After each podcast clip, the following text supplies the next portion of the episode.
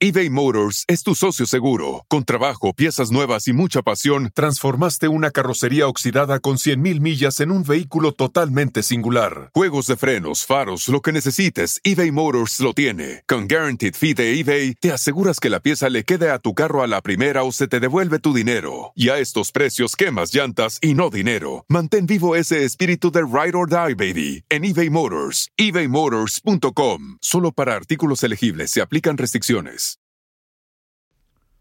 Hola, ¿qué tal? Yo soy Ponchote y para que mi podcast pueda seguir creciendo, necesito por favor el apoyo de gente que quiera anunciarse con nosotros. Y quiero asegurarme de que los productos que anuncien sean aquellos sobre los que tú realmente quieras escuchar. Para esto necesitamos aprender un poquito más sobre ti. Visita podsurvey.com diagonal ponchote y contesta una encuesta rapidísima y anónima que nos va a ayudar a conocerte mejor. Así podemos conseguir anunciantes que realmente te interesen. Una vez que hayas completado la encuesta rápida, podrás participar para tener la oportunidad de ganar una tarjeta de regalo de Amazon de 100 dólares. Aplican términos y condiciones. Una vez más, visita podsurvey.com diagonal ponchote. P-O-D-S-U-R-B-E-Y diagonal P-O-N-C-H-O-T-E. Así que ya sabes, espero tu ayuda. Muchas gracias. Hola, ¿qué tal? Bienvenidos aquí al canal de Ponchote, donde les voy a platicar una historia que a mí verdaderamente me dejó sorprendido. Porque todo el mundo habíamos escuchado que Cleopatra, pues sabíamos, teníamos más o menos una idea, que era una mujer guapísima, la más guapa de todas. O sea, si, si viviera en estos tiempos ganaría mis universos sin duda, o estaría protagonizando telenovelas en Televisa o películas en Hollywood. Pero la verdad es que su historia, a mi punto de vista, la pinta como la villana más grande que he conocido jamás. Las cosas que hizo esta mujer y de lo que fue capaz bueno, cualquier villana de telenovela, las que hace Laura Zapata, la de Tati Cantoral, quedan como Blancanieves a su lado. Esto sí es una verdadera, verdadera historia de terror. De una mujer que digamos que fue la líder de las mujeres empoderadas, pero no supo cuándo parar. Estaba muy bien que en aquellos tiempos las mujeres no eran vistas como algo tan... Pero ella no supo en qué momento detenerse. Y bueno, es que también estamos hablando de un poquito de tiempo antes, porque nació en el año 68, 69 antes de Cristo. No se sabe porque capaz se anda quitando un añito de edad, no quiere que sepan que tiene tantos y tantos años. Entonces dice, no, yo, yo, yo, yo tengo, nací más o menos por estas fechas. Y los historiadores no se ponen mucho de acuerdo al respecto. En Alejandría justamente, este, y pues bueno, todo el mundo la conoce porque fue una antigua reina de Egipto, pero hay que ver cómo fue que llegó a este punto. Cleopatra VII, porque ese era su verdadero nombre, el nombre significa diosa de su padre y pertenecía a la dinastía griega de los lígidos. Lágidos, escribí mal, pero a esa dinastía griega pertenecía justamente que estaba muy bien y era hija de Ptolomeo XII y Cleopatra VI, muy original, la mamá Cleopatra, la hija Cleopatra, Cleopatrita, Cleopatrititita y así se iban a seguir yendo durante mucho tiempo. Pero ¿qué creen? En aquellos tiempos también había chismes y había rumores. Y se decía por ahí que ella en realidad no era hija de esta Cleopatra, sino de una mujer muy importante, aristócrata de mucho dinero, posiblemente alguna reina importante de Egipto, que por ahí dijo, ¿saben qué? No se puede saber que yo andaba haciendo y por otro lado, cuídenmela por favor. Entonces todos los rumores decían, y si, y si vemos la teoría, no está tan mal, porque casualmente todo lo que hizo Cleopatra a lo mejor sí fue apoyada por alguien de forma misteriosa para que pudiera pues, hacer todo lo que estaba haciendo. Para que se den una idea, Hablaba, dicen que 6, 7, 8, 9 idiomas, todas las informaciones que hay son diferentes. La, más sólida es que hablaba su idioma natal, más aparte otros siete idiomas, lo cual habla de que es una mujer sumamente inteligente, pero también que se la pasaba estudiando y que tenía acceso a, a, educación de bastante, bastante buena calidad. Este, y, y también se ha hablado mucho de su gran, gran belleza, pero la realidad es que hay otra versión que dice que no era tanto que fuera tan hermosa. De hecho, hay por ahí algunas imágenes donde ni siquiera es guapetona, siquiera poquito, sino que era sumamente estratega, sumamente inteligente. Al hablar tantos idiomas tenía muchísimo poder. La inteligencia le dio este poder, lo cual se me hace también una forma padre de, no únicamente ver a una mujer como un objeto que con su belleza conseguía seducir a todo el mundo. No, porque realmente, además de su belleza, quiero pensar, era su inteligencia y su capacidad estratégica que no usó tan bien, que digamos, porque ahorita vamos a estar viendo todo lo que estaba haciendo. Este, según algunos textos que hablan de ella, decían que verla o estar con ella era completamente irresistible. Hay muchos debates porque hay gente que escribía como Plutarco y demás, ya saben, también tenían como En aquellos tiempos los antiguos que escribían eran también como las revistas, era como, no, pues TV Notas dice esto, TV Novelas dice el otro, entonces, no, pues Plutarco dijo, no sé qué tanto. Hay muchas versiones al respecto, pero bueno, es parte de eso justamente. ¿Qué les iba a decir? Resulta que su familia, cuando se había muerto este, Alejandro Magno, porque de ahí ya eran como vivillos desde chiquillos. Dijeron, ay, mira, está una silla de rey sola. ¿Qué está haciendo? No hay nadie por aquí, no. Siéntate. Y el papá llegó y se sentó y dijo, ahora yo soy el rey. Oiga, señor, ¿por qué esa silla estaba ocupada? Ya se murió, es mi silla. Es mi silla y no me voy, es mi silla y no me voy, y es mi silla y no me voy. Entonces Ptolomeo se autoproclamó faraón. ¿Pero quién dijo que usted era faraón? Pues por mis, porque yo quiero. Pero porque yo quiero y Ptolomeo decidió ser faraón. Entonces ya una vez que estaba siendo faraón, Dijo, ya, ya fregué, ya no tengo que pensar en mi futuro.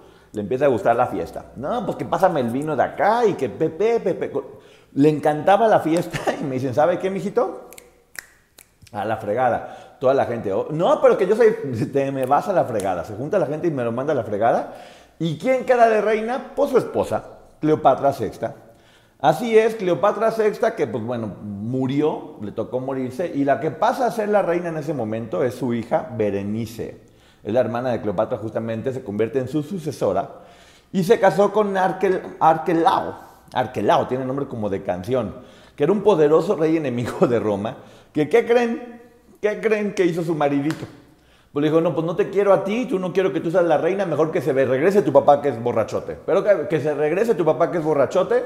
Y esta, sí, señor, lo que usted diga, pero claro, no nomás por herencia, no tenía la personalidad necesaria Berenice. Entonces retacha al rey este borrachote, que ya estaba creo que en, en rehabilitación, creo que ya había tomado algunos cursos, unos talleres, y decide entrar a rehabilitación y de nueva cuenta se vuelve a ser el rey. Y se hace el rey y también se muere el rey. ¿Y quién creen que sube al trono en ese momento? Así es, Cleopatra. A los 18 años sube al trono, pero aquí es donde empiezan las cosas que yo digo, no, no puede ser. Así como, no, pues debe estar casada. Este, ¿Con quién se casa? Busca por, ¿quién está por acá? No, sabes que ya cásate con él.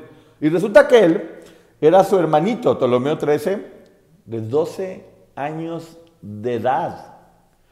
De 12 años de edad. O sea, se casa con su hermano de 12 años y es el rey. O sea, ella de 18 toda bonita y el otro es con cara que era un desgraciado. Ahorita vamos a ver justamente que era un desgraciado. Pero bueno, se casa con su hermano y bueno, Cleopatra era en aquel tiempo como Lady Di en estas épocas, todo mundo la amaba y que qué guapa y que mira qué turbante trae. No sabes qué, Cleopatra trae una víbora, todos tenemos aquí víboras. Y sabes qué, de hecho, posiblemente Cleopatra un día estaba media tomada y se hizo la raya así larga y todas decían, no, es la moda. Entonces todas así con la raya tan larga como egipcios. Todo mundo seguía la moda de Cleopatra, porque Cleopatra era un fashion ícono de aquel momento justamente. Pero empezó a tener problemillas con el marido. Me imagino de, yo quiero tomar leche. No, sí, tómate tu leche. No quiero tomar leche. Entonces estaban peleando los hermanitos y resulta que problemas, problemas, problemas. Ese matrimonio se veía que no iba a funcionar desde un principio. Por favor, ¿cómo se anda casando con su hermano de 12 años? Quiero pensar que era únicamente algo político y que no tenían que ejercer. Porque no hay ninguna prueba de que tuvieran hijos o algo por el estilo, pero bueno, quiero pensar, por favor, por favor, por favor, que no iba por ahí la, la cosa, que era únicamente, pues como muchas de esas relaciones de ahorita, que ya conocemos, no voy a decir siquiera nombres, pero que era nomás por, por las apariencias, por lo que la gente diga. ¿Y qué creen? ¿Qué creen? ¿Qué creen? ¿Qué creen? El squinkle este hizo ahí un, un truco medio raro y expulsó a Cleopatra del reino. El escuincle, el escuincle de 12 años con esa cara de bruto que seguramente tenía, todavía ni sabía qué quería con su vida, pero logró hacer un complot para sacar a Cleopatra del reino. Háganme el refabrón cabor. O sea, ¿cómo puede ser este niño tan malvado? Para ese tiempo andaba llegando Julio César a Egipto. Estaba buscando a Pompeyo. ¿Dónde está Pompeyo? Quiero partirle su maíz a Pompeyo. Andaba buscando a Pompeyo y de repente Pompeyo. ¡Ay, Cleopatra! Cleopatra. Cleopatra, qué bien estás, qué bárbara. Cleopatra, ¿cómo me estás gustando? Este, estaba ahí buscando en ese pleito. Incendió la biblioteca de Alejandría. ¿Y qué creen? Le dieron cuello al hermanito desgraciado de 12 años. Cleopatra le dio cuello al hermanito desgraciado de 12 años y subió de nueva cuenta al trono. ¿Y qué creen? ¿Con quién creen que subió? Con su otro hermanito. O sea, si, pensaban que eran tóxicos, que habían tenido relaciones tóxicas y que habían cometido relaciones estúpidas en su vida, pues no, Cleopatra no aprendió y subió al trono con su otro hermanito, el más chiquito y el último que ya quedaba, así como dijo, bueno, ya me subo con este al trono. Y así es, así es, así, también el hermanito porque dijo, este es el último, ya no me interesa, ya aprendí la lección, este otro me pagó nada bien, entonces vamos a darle matarile al hermano. Para eso, obviamente, Cleopatra y Julio César lograron vincular a Egipto y Roma, lo cual se hizo súper poderoso. Era un romance que no era obviamente abierto, era, era un poquito como a escondidas, era mucho más de estrategia y de poder, pero aún así tuvieron a un hijo que le pusieron Cesarión. Pobre niño. Cesarión que era como César chiquito, justamente. Era como César chiquito, entonces pues ya la relación estaba bastante, bastante bien, era de mucho, mucho poder, pero que le dan gran también a Julio César en el año 44 antes de Cristo. Entonces Cleopatra dice, pues rápido ya, el muerto al pozo y el vivo al gozo, yo tengo que ver qué voy a hacer con lo mío, porque ya estoy acostumbrada a muchos gustos y a mí no, a mí no me digan que de nueva cuenta voy a estar siendo rural, tengo que ver qué poder voy a hacer. Y salía con uno de sus sucesores, el cónsul Marco Antonio. Ya sabemos todo mundo, Julio César y Marco Antonio, los dos grandes amores de Cleopatra. Para eso uno de ellos muy grandecito, como cincuenta y tantos, y Cleopatra de 21. Entonces, da la casualidad de que Marco Antonio estaba casado con tres hijos.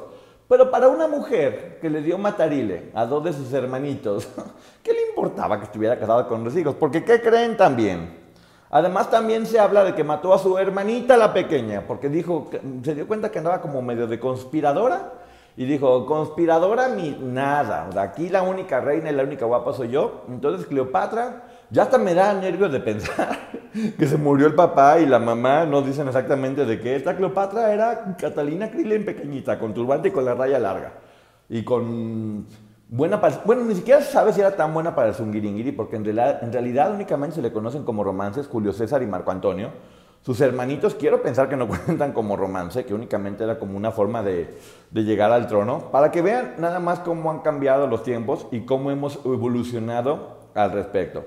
Entonces, pues bueno, sí, definitivamente era una mujer que más allá de que sí era hermosa, era muy inteligente, pero le gustaba mucho el poder. Yo siento que el, principal problema que tenía era que le gustaba mucho el poder, y pues bueno, sus problemas eran grandes, porque era, finalmente manejaba enormes ciudades y manejaba muchos pueblos, y sabía tener buenas relaciones, era muy estratégica, lo cual sí te genera como una imagen dual, porque por un lado sí, es una mujer admirable por, lo que logró en un mundo lleno de hombres, con inteligencia sobre todo, aprendiendo idiomas, pero por otro lado, ¿a costa de qué? De acabar con toda tu familia, de estar teniendo relaciones con hombres poderosos únicamente, estar trepando. Es una, es una relación un poco dual, que, pero la verdad mucho, mucho, muy interesante.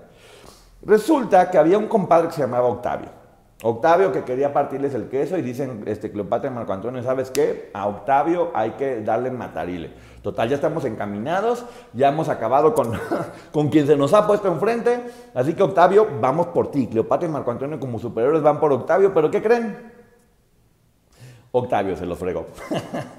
Octavio resultó más fregón que bonito y dijo, ¿sabes qué? Yo a estos dos les voy a dar matarile, había tenido mucha gente en su poder y los atrapa. Los atrapa por completo, este, a pesar de que habían huido y estaban queriendo escapar, porque pues había acabado con todas las tropas, así como de vamos a escondernos por aquí, vamos a escondernos por allá, pero no, no, no, no, no, no, sí atrapó a Cleopatra.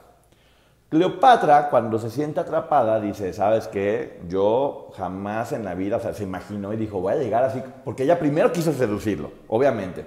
Así empezó de, Octavio, hola, ¿cómo estás, Octavio? Ay, me duele aquí, Octavio, por favor, bésame. Octavio le dijo, no, mijita, yo no voy a caer, a mí me gustan, yo creo que le gustaba otra cosa a Octavio, porque a Cleopatra nadie se le resistía. Y Cleopatra, por más que andaba y que le hacía así, que se le arrimaba a Octavio, dijo, no, mijita, no, no, no, no, no, tú te vas a venir y vas a ser un trofeo y voy a llegar contigo como diciendo, mire nada más lo que me conseguí. Cleopatra dijo, pero en mi vida, en mi vida jamás, jamás, jamás voy a, a dejar que eso suceda y escribió una carta, que yo no sé si está presa, cómo le llegó la carta a Marco Antonio, diciendo, ¿sabes que Me voy a suicidar, yo no aguanto, yo no puedo con esto. Le, bueno, le llega la carta a Marco Antonio, y Marco Antonio, Romeo y Julieta casi casi, ¿eh? Y Julieta, le llega la carta a Marco Antonio de que se iba a suicidar Cleopatra, y dice, yo no puedo, agarró un cuchillo, y dijo, o una, o me hago una liposucción, o me arreglo los problemitas que tenía, o ya me muero completito. Entonces se hizo el harakiri, que en aquel momento, a lo mejor había escuchado por ahí, que había algo que se llamaba harakiri, que la gente este, lo hacía en otros lugares, pero él dijo, yo me lo hago y toditito, o sea, que la esposa y los demás hijos, porque aparte ya había tenido tres hijos con Cleopatra. Entonces me ha perdido ese pequeño detalle. Ya había tenido tres hijos con Cleopatra, que nunca se sabe en la historia exactamente dónde estudiaron, dónde vivían, se peleaban por la patria potestad, nunca se sabía. Lo único que sabe es que tenía tres hijos con Cleopatra, y él, pues no, mis hijos qué me importan, yo ya no voy a tener un guiringiri con Cleopatra, que es lo único que realmente me importa, entonces me muero todito. Y Cleopatra, sí, efectivamente, imagínense la vanidad y la soberbia de esa mujer, que iba a permitir que llegaran con ella como si fuera un trofeo, como vaca en exposición ganadera. Ahí está Cleopatra, pásenle, véanle, aviéntanle cosas. No había forma de que lo aguantara, entonces ella dijo, me voy a morir, y así es. Hay varias versiones de cómo fue que ella se suicidó. La más popular, dicen que ella dejó que la picara una cobra, así como de cobra, tómame, y la cobra la tomó. Otra, dicen que ella siempre tenía un venenito, por cualquier cosa. Ya ven que a esa mujer le encantaba andar dándoles un guiringri, o sea, no es un guiringri también, a los otros dos, pero le encantaba darle crán a todas las personas que se encontraba. Así de, buenos días, te mueres. Buenos días, te mueres. No, ¿me, me da descuento? No, te mueres. ¿Me dejaste mal el cabello, estúpida? Te mueres. O sea, ella con todo era. Entonces tenía su veneno y dicen por ahí que agarró una aguja, la metió en el veneno y se, se picó y se murió. Pero para eso ella hizo una carta donde dijo que por favor, que ya que se la encontraran muerta, que no, que no sean gachos, que no sean mala onda, que por favor la enterraran junto a Marco Antonio, porque pues bueno, ya que los habían separado y que realmente fue el amor de su vida y que creo que es el primer hombre al que no mató, porque no se dejó, porque estaban lejos, yo no sé qué hubiera sido capaz esta señora. Este, y sí, Octavio, que dentro de todo no era tan desgraciado, bueno, no desgraciado, era desgraciado. Era desgraciado porque sí, los enterró juntos, pero mató a su hijo Cesarión. Digo, pues ya aprovecho para que no sufra el muchacho, ya le maté a todo el mundo, pues lo mato. Lo mato y... Es que aquí pasa eso con todas las personas. nos quejamos de estos tiempos que son horribles, justamente muchas cosas que pasan, pero en aquellos tiempos era muchísimo, muchísimo, muchísimo peor. Cleopatra murió a los 39 años y es una historia, yo no soy historiador, quiero decir, puede haber muchos datos que se me hayan pasado porque no soy historiador, simplemente vi un video con su historia y se me hizo interesantísimo contarlo porque sí creo que muchos no sabemos en realidad. Siempre tenemos únicamente la idea de que Cleopatra era una mujer muy guapa y Cleopatra era una mujer muy guapa y Cleopatra era una mujer muy guapa. Y, y aquí dos cosas que yo realmente no entiendo. La primera es ¿Por qué únicamente se le reconoce por guapa y no también se reconoce su inteligencia? Y la segunda, ¿por qué tan pocas personas sabíamos de lo... Es que era mala, yo no sé, ustedes díganme aquí qué opinan. ¿Era una mujer admirable que, luchó por lo que quería en un mundo lleno para hombres que la obligaron a hacer eso? ¿O era una mujer completa? Sus hermanitos de 12, 13 años se casa y los, y los cuelga. Yo en verdad... Sí, creo que era Catalina Krill, creo que era una niña, una niña de brazos a su lado, pero bueno, ustedes pónganme aquí sus comentarios, qué opinan de ella, si tienen algo más que aportar para que todo el mundo lo lea con mucho gusto. Y los invito a seguirme en mis redes sociales, por favor. Twitter, arroba Ponchote, Instagram, Ponchote Martínez, este, pero sobre todo que se suscriban a este canal, que les den me gusta porque va a haber muchísimas historias más. A las 4 de la tarde tenemos cápsulas, a las 11 de la noche tenemos en vivo donde puedo platicar con ustedes sobre diferentes temas, así es que por favor no me dejen solo, si no, Cleopatra va a ir por ustedes y les va a jalar las patas. Muchísimas gracias por haber estado aquí, que Dios les bendiga el y que les funcione para siempre. Besos, bye.